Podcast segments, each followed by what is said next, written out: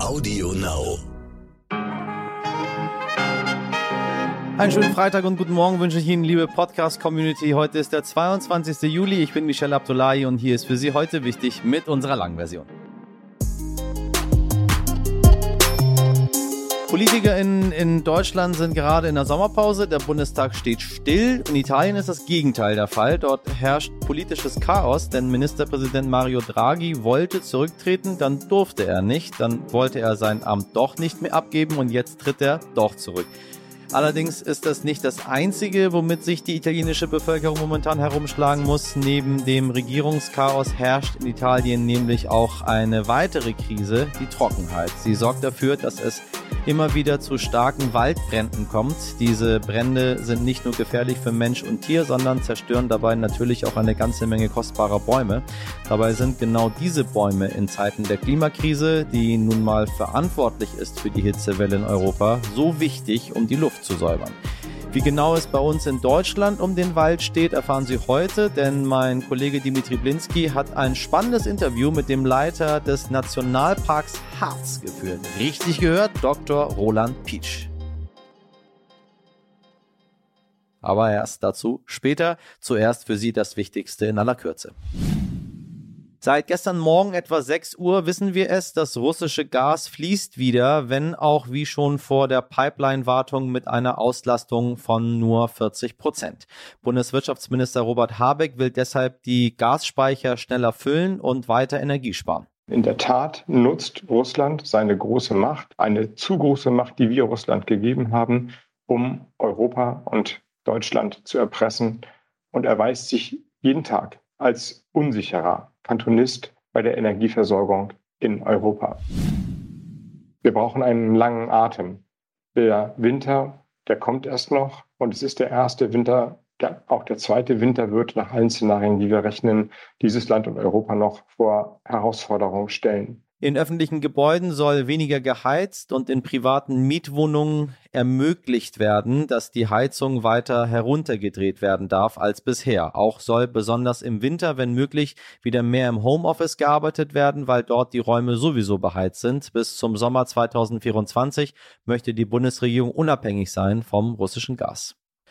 Die Europäische Zentralbank hat den Leitzins überraschend um 0,5 Prozent angehoben, um die Rekordinflation von aktuell 7,6 Prozent einzudämmen. Es ist die stärkste Erhöhung seit Juni 2000. Für SparerInnen ein Vorteil. Wer Geld auf der hohen Kante hat, kann nun wieder auf mehr Sparzinsen hoffen. KritikerInnen sagen, der Schritt kommt viel zu spät. Der Leitzins der US-Notenbank Fed liegt zum Beispiel im Moment bei 1,5 bis 1,75 Prozent. Doch die EZB wollte Rücksicht auf hochverschuldete Euro-Staaten Staaten wie Italien nehmen, um sie nicht übermäßig zu belasten.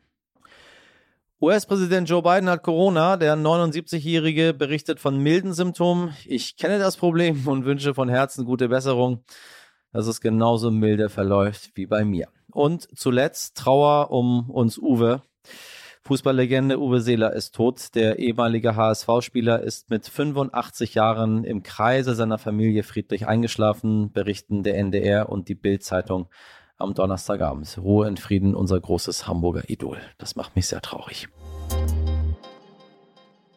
Liebe HörerInnen, falls Sie in der letzten Woche die Nachrichten verfolgt haben, die von unseren NachbarInnen aus Italien rübergekommen sind, sind Sie ja vielleicht ähnlich verwirrt wie ich. Da hat Regierungschef Mario Draghi, den Sie vielleicht noch als Präsident der Europäischen Zentralbank kennen, letzte Woche seinen Rücktritt angeboten, eigentlich wegen einer vermeintlichen Kleinigkeit. Dann hat aber der italienische Präsident Sergio Mattarella dieses Rücktrittsangebot verweigert.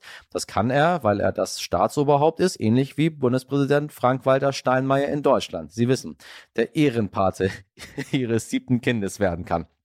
Kurzzeitig also kein Rücktritt von Mario Draghi, zumindest bis er am Dienstagabend die Vertrauensfrage gestellt hat.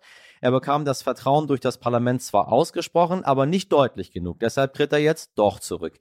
Wissen wir seit gestern. Spätestens jetzt sind bei meiner Redaktion alle Klarheiten beseitigt. Deshalb hat uns Udo Gümpel gestern ein paar Sprachnachrichten geschickt. Er ist langjähriger Italien-Korrespondent von RTL und kennt sich bestens aus. Lieber Udo, vielleicht kannst du uns die Hintergründe erklären, warum ist der Streit in der italienischen Regierung so eskaliert? Aus einem kleinen Streit um persönliche Eifersüchteleien und Sichtbarkeit vorangetrieben vom Chef der Fünf-Sterne-Bewegung, Giuseppe Conte, der wohl geglaubt hat, wenn er einfach im Senat bei einer relativ äh, zweitrangigen Frage sich enthält und damit also die Entscheidung des Senates nicht gefährdet, ist eine politische Lawine geworden. Denn Mario Draghi hat äh, die mangelnde Unterstützung für das Hilfspaket wo es gerade auch um sozial schwache Personen ging, wo es aber auch unter anderem ganz am Rande um eine Müllverbrennungsanlage in Rom ging. Also Giuseppe Conte, der Chef der Fünf-Sterne-Bewegung, hat diese Entscheidung im Senat letzte Woche dazu genutzt, ihm politisch, Mario Draghi politisch das Vertrauen zu entziehen. Denn Mario Draghi hatte diese Abstimmung über dieses Hilfspaket mit dem Vertrauen, mit der Vertrauensfrage verbunden. Nun, das äh, Hilfspaket ist im Senat verabschiedet worden, weil äh, die anderen Parteien in der Regierung dafür gestimmt haben. Also waren die Stimmen, die von der Fünf-Sterne-Bewegung kamen, nicht entscheiden konnten, also die Annahme, den Beschluss nicht verhindern. Das hat aber dazu geführt, dass Mario Draghi gesagt hat, formal ist das Paket durch und formal habe ich letzte Woche auch im Senat die Mehrheit bekommen, aber ihr, Fünf-Sterne-Bewegung, habt mir das Vertrauen entzogen. Das ist also eine politische Frage. Deswegen ist er letzte Woche Mittwochabend dann zum Staatspräsidenten gegangen und hat seinen Rücktritt angeboten. Der Staatspräsident Sergio Mattarella hat gesagt, okay, vielleicht ist es ja nur ein kleiner Unfall, ein parlamentarischer Unfall und vielleicht überlegt sich die Fünf-Sterne-Regierung das noch Geh bitte wieder zurück ins Parlament und stelle die Frage noch einmal etwas allgemeiner.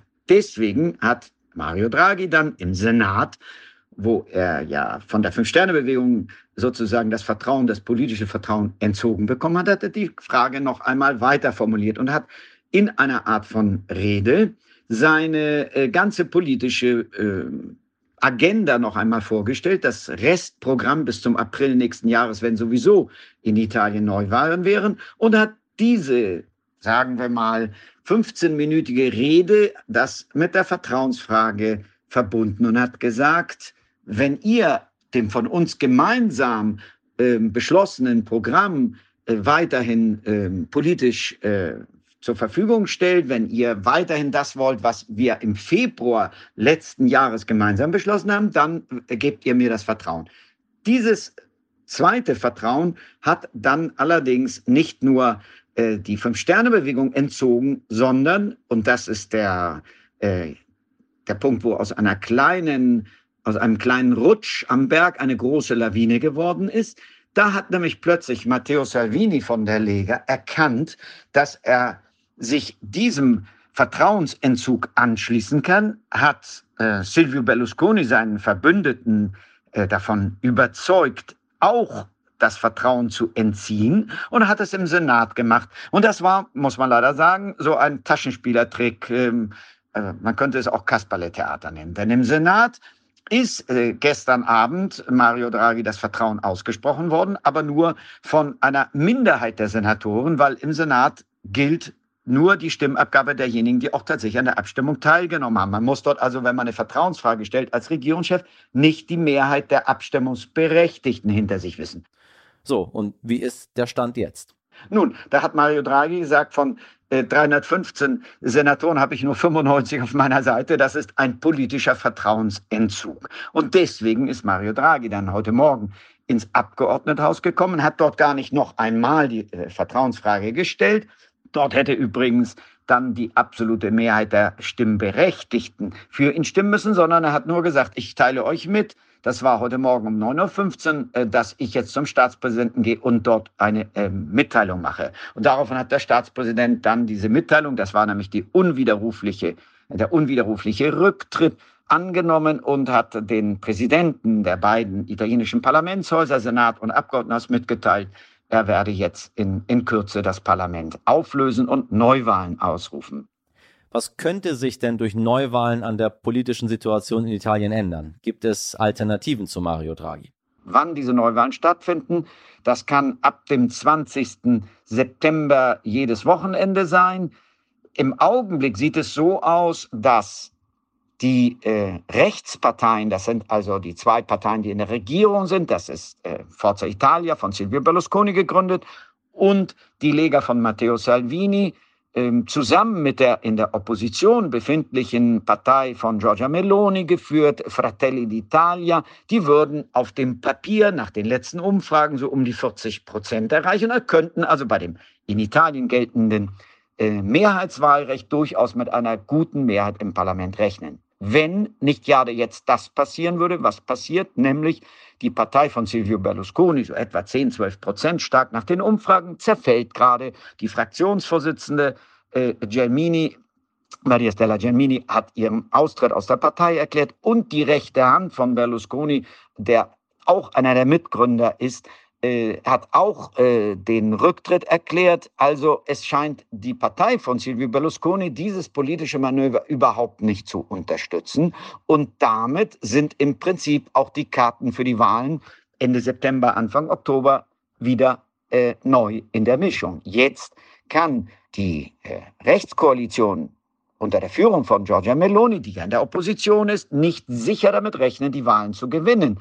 Das nächste Problem ist, wer wäre dann eine alte, was gäbe es dann als Alternativen? Die gibt es im Augenblick auch nicht, denn die Fünf-Sterne-Bewegung wird wahltechnisch etwa geschätzt bei 10, 12 Prozent.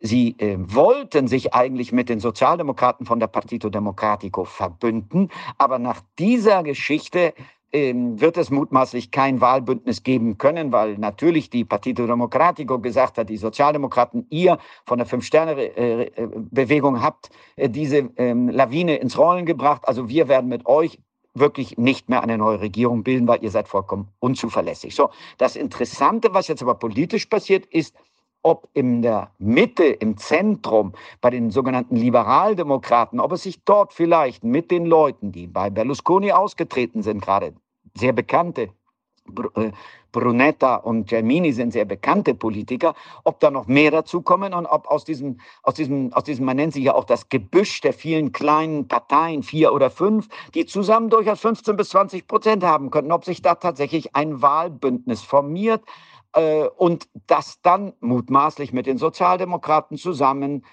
und vielleicht noch anderen kleineren Verbänden auf der Linken, äh, ob sich dort vielleicht ein Gegengewicht bildet gegen die Rechtsparteien. Und sag, welche Auswirkungen hat dieses ganze Chaos auf die Europäische Union? Italien ist immerhin die drittgrößte Volkswirtschaft der EU.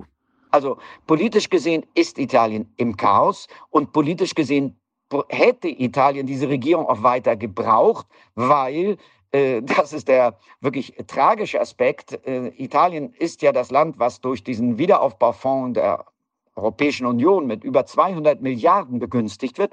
Und davon sind sehr viele Gelder eben an Reformen gebunden, die gerade die Regierung von Mario Draghi durchsetzen sollte und auf dem Programm hatte. Aber gegen diese Reformen hatte es riesige Widerstände gegeben, sowohl bei der Lega von Matteo Salvini als auch eben bei den Fünf-Sterne Leuten. So, und jetzt wird es diese Reformen vielleicht nicht geben, aber dann gibt es auch bestimmt 60, 80 Milliarden Euro weniger Unterstützung. Und nächste schlechte Nachricht für Italien. Die Börsen haben bereits sehr unangenehm darauf reagiert. Italien hat ja eine gigantische Staatsschuld von fast 170 Prozent des Bruttoinlandsproduktes. Und wenn nun die, äh, wenn nun die Zinsen für italienische Staatsschulden wieder steigen, sie sind jetzt innerhalb weniger Tage um zweieinhalb Prozent gestiegen, dann ist Italien tatsächlich in einer Zwangsmühle. Dann sitzen sie nämlich in der Situation, sie brauchen Geld, sie müssen sich Geld leihen, aber sie können sich das gar nicht mehr leisten. Und dann droht, und das ist tatsächlich äh, eigentlich komplett absurd gewesen, unter Mario Draghi, dem ehemaligen Chef der Europäischen Zentralbank, der mit dem Whatever it takes gerade Italien gerettet hat vor der Staatspleite, dann droht jetzt tatsächlich am Horizont wieder die Staatspleite Italiens. Und was das für Europa heißt, brauchen wir uns nicht auszu äh, rechnen, das ist jedem klar. Nächster Punkt, letzter politischer Punkt ist, dass Mario Draghi sehr deutlich darauf bestanden hat, dass Italien im Verbund der europäischen Länder die Ukraine auch militärisch unterstützt. Und da haben nämlich genau die beiden Parteien, die diesen Sturz von Mario Draghi nun betrieben haben, erfolgreich. Die Fünf-Sterne-Bewegung und Matteo äh, Salvinis Lega sind strikt gegen Waffenlieferungen an die Ukraine. Also man kann schon davon ausgehen, dass im Kreml gefeiert wird.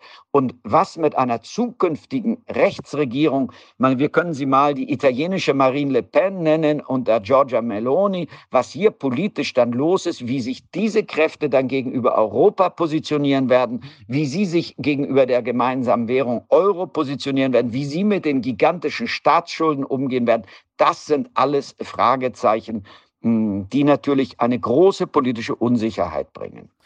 Man amüsiert sich von hier ja vielleicht ein wenig über das Hin und Her, bis man begreift, wie ernst die Situation ist. Danke Udo Gümpel, unser Korrespondent in Italien. Wir leben in Zeiten, in denen die Klimakrise so akut ist wie niemals zuvor. Auf sozialen Netzwerken liest man in diesen Tagen regelmäßig, dieser heiße Sommer wird in 20 bis 30 Jahren vermutlich als kühl gelten. Eine Lösung könnte sein, mehr Natur, weniger Industrie. Besonders Bäume und Wälder spielen eine wichtige Rolle. Wenn man aber nun den Nationalpark Harz besucht, sieht man vor allem eins. Abgestorbene Bäume. Nix da mit lebendigen Grünen. Das sieht auf den ersten Blick beängstigend aus, schaut man aber genauer hin, kann man unter den abgestorbenen Fichten neue Bäume entdecken, die langsam nachwachsen. Das Schild daneben erklärt, alles ist gut, machen Sie sich keine Sorgen. Ob das stimmt und wie genau Deutschlands Wälder gegen die Klimakrise aufgestellt sind, erklärt Dr. Roland Pietsch. Er ist Leiter des Nationalparks Harz und hat mit meinem Kollegen Dimitri Blinski über den Zustand des Waldes gesprochen. Herr Pietsch, ich grüße Sie. Guten Tag. Ja, guten Tag, guten Morgen. Ja, wir wollen äh, heute uns über den Wald äh, unterhalten. Äh, aktuell ist die Waldbrandgefahr wieder sehr, sehr hoch. Äh, können Sie uns, äh, wenn man die aktuellen klimatischen Bedingungen sich anschaut, uns ein kleines Update geben? Wie geht's dem deutschen Wald eigentlich? Ja, ich kann natürlich konkret nur für den Nationalpark sprechen, aber allgemein kann man sicher sagen, dass es dem deutschen Wald durch die vielen Trockenphasen der letzten Jahre nicht gut geht. Das gilt vor allen Dingen für die Waldbestände, die vormals künstlich begründet wurden. Also ähm, geschlossene Laubwaldbestände, die lange an ihrem Standort und standortgerecht sind, haben weniger gelitten. Aber auch da gibt es Ausfälle und Probleme. Das heißt, ähm, damit der Wald sich, sag ich mal, erholt, äh, reicht es jetzt nicht aus, dass wir ein paar Tage wieder Regen haben. Nein, Sie müssen sich ja vorstellen, dass die Wurzeln der Bäume zum Teil recht tief reichen. Es gibt Flachwurzler, aber auch Tiefwurzler, die sich also aus dem tiefen Untergrund mit Wasser versorgen könnten, wenn es dort vorhanden wäre. Das heißt, wenn wir jetzt, wie jetzt die nächsten Tage angesagt, oberflächlich ein paar Millimeter Regen bekommen, dann wird das unter Umständen sogar abfließen, weil der Boden so schnell gar nicht in der Lage ist, das Wasser aufzunehmen nach der langen Trockenheit. Das heißt, das Wasser dringt überhaupt nicht in die äh, Schicht ein, wo die Wurzeln äh, das Wasser ähm, aufnehmen können. Und damit wäre ein kurzer Regen äh, wenig hilfreich. Es müsste wirklich viele Tage lang anhaltend regnen, um die Substanz an Wasser wieder aufzufüllen. Was bedeuten solche Trockenphasen und vor allen Dingen auch solche extremen Temperaturen auch für Ihren Park? Ja, sie bedeuten natürlich, dass ähm, wir weitere Abgänge an den äh, Fichtenwäldern haben, die ja hier größtenteils bis in die mittleren Lagen mal künstlich begründet wurden. Das kann man jetzt gerade wieder sehr gut sehen und riechen. Das heißt, Fichten, die im letzten Jahr oder auch in diesem Frühjahr noch gelebt haben, die verlieren jetzt die Nadeln. Man riecht das Harz ähm, äh, des Holzes, wenn man durch den Wald fährt. Das heißt, hier gibt es weitere Ausfälle. Für den Nationalpark natürlich nicht so problematisch, weil wir hier auf äh, naturnahe, standortgerechte Wälder setzen, die sich dann entwickeln werden. Aber für die Forstbetriebe drumherum, die die letzten Fichten auch noch verlieren, ist das natürlich eine weitere Katastrophe. Sie haben es schon äh, gerade angesprochen. Eine Kollegin von uns war auch bei Ihnen im Naturpark und sagte, ja, da stehen überall Schilder. Machen Sie sich keine Sorgen um den Wald. Der renaturisiert sich sozusagen selbstständig. Ähm, das heißt, Sie lassen den Wald einfach machen oder wie funktioniert das bei Ihnen? Ja, zunächst sind wir ja kein Naturpark, sondern ein Nationalpark. Das ist ein grundlegender Unterschied. Unterschied. Ähm, es ist wirklich so, dass wir hier Natur Natur sein lassen und die Sorge würde ich jetzt nicht so allgemein fassen, die man nicht haben soll. Die Klimakrise, die Ursache für diese Probleme sind, für das Fichtensterben. Das ist natürlich eine ganz schlimme Sache, eine Katastrophe. Das soll man auch überhaupt nicht bagatellisieren. Allerdings hat ein Nationalpark ja das Ziel, wirklich ähm, naturnahe Wälder aufwachsen zu lassen. Und selbst äh, bei der Trockenheit kann man, wenn man durch das Gebiet sieht und jetzt eben nicht nur in die trockenen Wipfel guckt, die auch immer weniger werden, weil die Bäume ja dann auch relativ schnell umbrechen, sieht man, wie es wirklich überall grünt und blüht und das trotz der langanhaltenden Trockenheit. Das heißt, auf ihrem Gebiet muss man sich jetzt äh, keine Sorgen machen und da ja äh, regeneriert sich die Natur sozusagen selbstständig. Das funktioniert. Das funktioniert, also solange wir hier kein wirkliches äh, Steppen- oder Wüstenklima bekommen, was natürlich für die fernere Zukunft nicht auszuschließen ist, äh, werden äh, die Wälder im äh, Harz und vor allen Dingen im Nationalpark sich tatsächlich natürlich wieder neu aufbauen. Es sind jetzt äh, Primärwälder, das heißt, es sind die Baumarten, die, da, die äh, dafür geeignet sind, jetzt diese Standorte relativ schnell zu besiedeln. Das sind natürlich auch viele krautige Pflanzen und Sträucher, so dass wir hier im Grunde jetzt über einen Pionierwald die nächsten Jahrzehnte langsam wieder einen sogenannten Dauerwald kommen werden, äh, der dann auch äh, klimaresilient sein. Es wird sicher die Baumartenmischung wird sich ändern an, angesichts der ähm, äh, klimatischen Bedingungen, der neuen klimatischen Bedingungen. Aber Wald wird hier sicher wieder wachsen. Sie haben gerade schon angesprochen, dass sich die Baummischungen ändern werden. Werden wir insgesamt in Deutschland andere Wälder haben jetzt mit dem Klimawandel? Ja, davon gehe ich aus. Also es ist ja so, dass äh, die Forstwirtschaft sich sowieso schon umstellt. Das heißt, hier werden Baumarten, die äh, mehr Trockenheit ertragen können, durchaus auch aus äh, anderen Gegenden der Welt äh, angepflanzt, weil man hier natürlich auch erstmal sehen muss, welche Baumarten sind dafür geeignet und sich darauf vorbereiten muss. Ähm, Im Nationalpark, in einem Naturwald, wird das so aussehen, dass natürlich auch hier sich eher ähm, trockenresistentere Baumarten durchsetzen werden, sage ich mal, in, dem, in der natürlichen Konkurrenz. Aber auch die Baumarten, die hier vorher heimisch waren oder heimisch gewesen wären, hätte man sie nicht durch Fichten ersetzt. Also ich sage die Buche, wird sicher äh, wieder sehr ähm, einen sehr großen Raum einnehmen. Natürlich werden die Bäume nicht mehr so schnell und vielleicht auch nicht mehr so gut wachsen, nicht mehr so vital sein. Aber im Nationalpark haben wir den ganz großen Vorteil, und das ist wirklich ein Luxus in diesem Fall, dass wir hier kein Wertholz erzielen müssen, sondern dass die Wälder eben so wachsen äh, können und sollen, wie die Rahmenbedingungen das vorgeben. Das ist äh, wunderbar, dass die Natur sozusagen bei Ihnen ja ähm, in ihrem eigenen äh, Takt äh, sozusagen sich wieder renaturieren kann. Ähm, Im Zuge der Recherche habe ich äh, gesehen, wir haben in Deutschland knapp 50 Prozent Privatwald. Das ähm, ist ganz interessant, wenn man sich das vorstellt, dass die Hälfte der Wälder in Deutschland wirklich in Privatbesitz sind. Ähm, und Privatbesitz bedeutet ja auch irgendwo, dass man damit Geld verdienen möchte. Äh, wie, wie sehen Sie das? Ähm, ja, welchen Vorteile oder welche Nachteile hat das? Ja, es geht ja nicht nur um die Privatwälder, sondern auch um die staatlichen Wälder. Auch die müssen und sollen Geld verdienen. Ich meine, ich bin ein großer Holzfan. Ich habe viel äh, Möbel aus Holz ähm, auch gerade aus einheimischen Holz. Und das ist etwas, was wir auch, glaube ich, weiter haben wollen. Das heißt, Holz, das aus heimischen Wäldern kommt, dort möglichst nachhaltig ähm, aufgewachsen ist. Problem ist natürlich, dass man in den letzten Jahrzehnten, und ich rede jetzt nicht von den Beständen, die man vielleicht nach dem Zweiten Weltkrieg hier im Harz angelegt hat, äh, nach den Reparationshieben, da war kein anderes Saatgut verfügbar. Wir können froh sein, dass damals der Harz wieder äh, bewaldet wurde.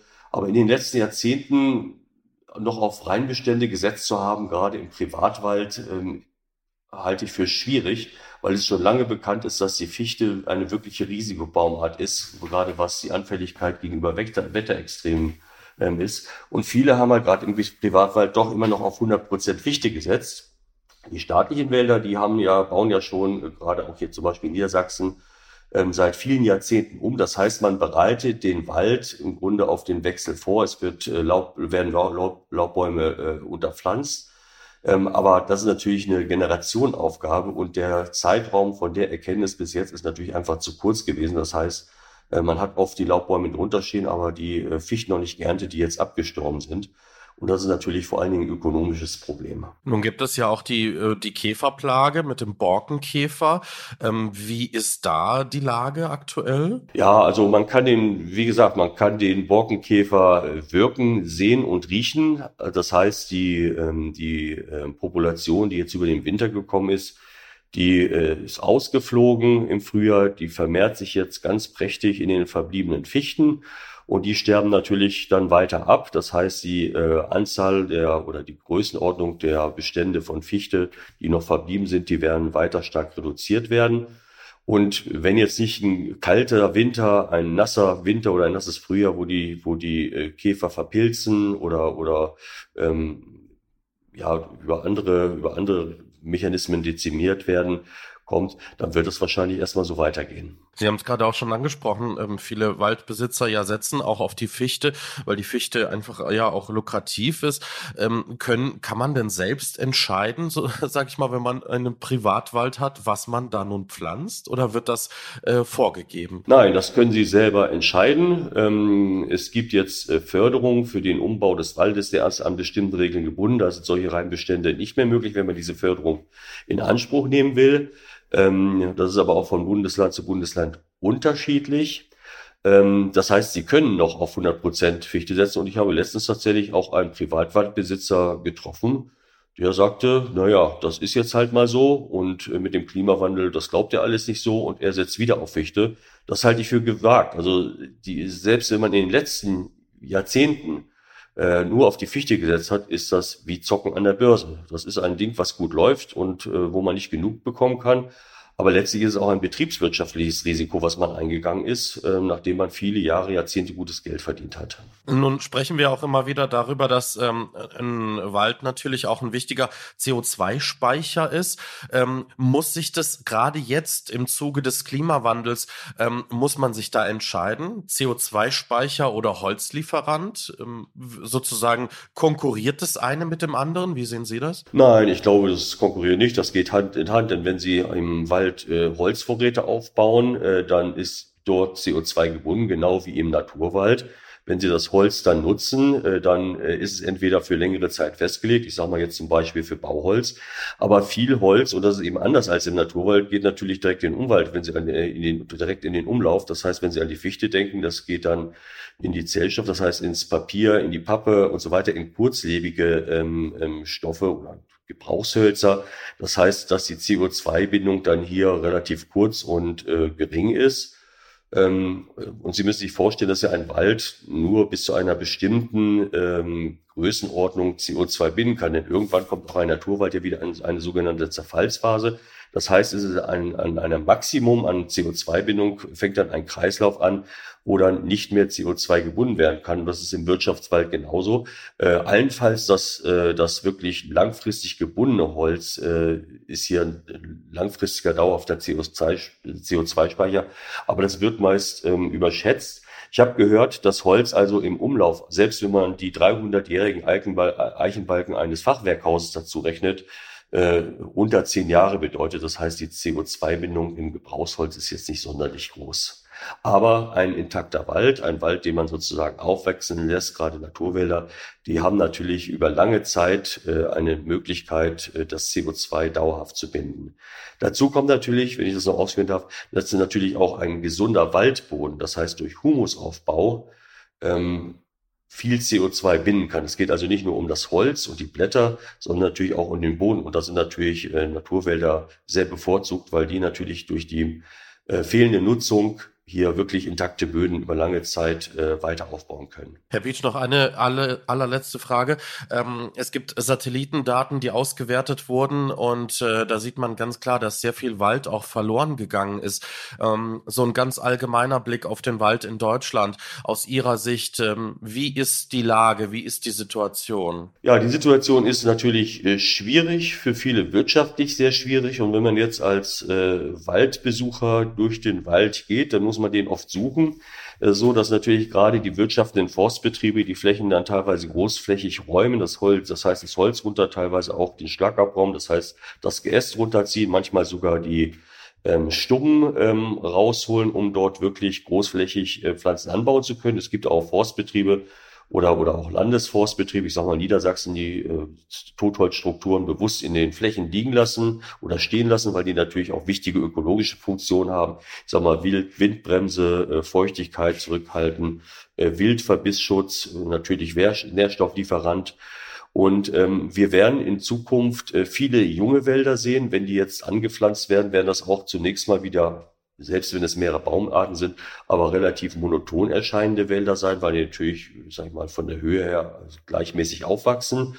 Ähm, sie werden äh, mehr Laubwaldcharakter haben, weil natürlich die äh, großen Fichtenmonokulturen jetzt außer die Ausnahmen, die ich vorhin genannt habe, aber vielleicht einzelne Privatwaldbesitzern äh, überhaupt nicht mehr ähm, das Thema sein werden. Das heißt, wir werden Mischwälder bekommen, die natürlich langfristig auch ökologisch stabiler sein äh, werden. Und dort, wo man die Natur Natur sein lässt, also zum Beispiel in den Nationalparken wie im Nationalpark Harz, wird es einen reich strukturierten, interessanten jungen Wald geben, der ja innerhalb von mehreren Generationen, das muss man sagen, reden wir von 300 Jahren, zu einem reifen Urwald aufwachsen wird. Und äh, wir Förster müssen ja immer ein bisschen längerfristig denken. Das ist natürlich letztlich auch eine schöne Aussicht für die nächsten Generationen. Das heißt, wenn wir von, von Wäldern, von jungen Wäldern sprechen, bis sie wirklich, ähm, bis, bis man sie wirklich erkennen kann sozusagen, bis sie wirklich reif sind, vergehen dann 300 Jahre. Ja, es hängt immer davon ab, aber ich sage mal, ein Buchenwald, der jetzt irgendwann anfängt, äh, unter einem Pionierwald zu wachsen, eine Buche, die kann schon 300, 400 Jahre alt werden und vital sein. Das hängt natürlich immer von den äh, Lebensbedingungen ab.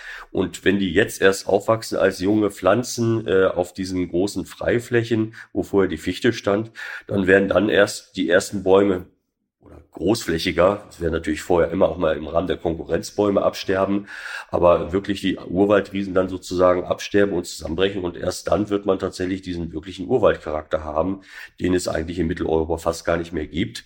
Das werden dann Wälder sein, die wir heute nur sehr kleinteilig sehen können, die dann eben eine Mischung aus dieser Zerfallsphase haben, wo große Bäume absterben, zusammenbrechen, irgendwann große Löcher schlagen, wo dann wieder die nächste Generation aufhört. Und das ist sozusagen großflächig im Gleichgewicht. Wir werden dann immer Löcher haben mit Jungpflanzen und wir werden alte Riesen haben, tot oder lebendig. Ähm, so wird der Wald mal aussehen. Das kann man da sehen, wo es solche Urwälder gibt. Und ja, bei der Buche wird das eben einige hundert Jahre dauern. Als Beispiel. Herr Dr. Pietsch, vielen lieben Dank Ihnen für diesen spannenden Einblick. Dankeschön. Ja, äh, gerne. Grazie an Dr. Roland Pitsch und meinen Kollegen Dimitri sowieso. Heute nicht ich. Machen Sie sich Gedanken darüber, was Sie im Kino anziehen? Vermutlich nicht. Aber vielleicht sollten Sie damit anfangen, denn ein neuer Trend hat das Internet erobert. Hashtag Gentle Minions. Seit einigen Tagen läuft der Film Minions auf der Suche nach dem Miniboss in den Kinos und unterhält damit Kinder und ihre Eltern. Er hat aber auch für einen Hype auf TikTok gesorgt. Jugendliche treffen sich mit Anzug und Fliege, mit Kleid und hohen Schuhen in den Kinos, mit der Lieblingsspeise der Minions in den Handtaschen Bananen. Klingt eigentlich lustig und nach einem gesunden Kinosnack. Doch jetzt lassen einige Kinos Menschen in diesem formellen Aufzug nicht mehr rein. Denn mit diesem Internettrend ist es genauso wie mit vielen anderen mehr oder weniger gut gemeinten Trends vor ihm. Manche übertreiben es. So haben einige Jugendliche sich in ihrem Aufzug ein bisschen zu sehr gefeiert. Sie haben äh, die Filme aktiv gestört, Kinoseele verwüstet, besagte Bananen gegen die Leinwand geworfen und Familien mit Kindern den Nachmittag im Kino total vermiest. Sie konnten es sich denken, wohin diese Meldung führt. Augen auf bei der Filmwahl, kann ich nur sagen.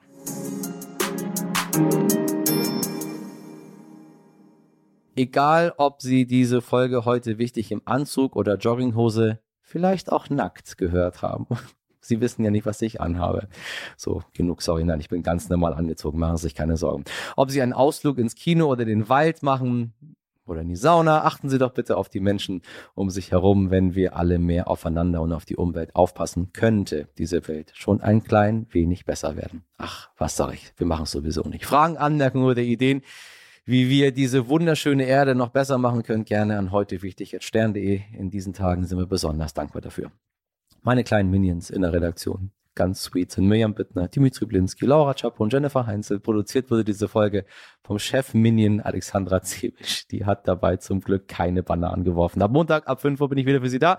Bis dahin wünsche ich Ihnen einen tollen Freitag und einen guten Start ins Wochenende. Machen Sie was draus, Ihr Michel Abdullahi.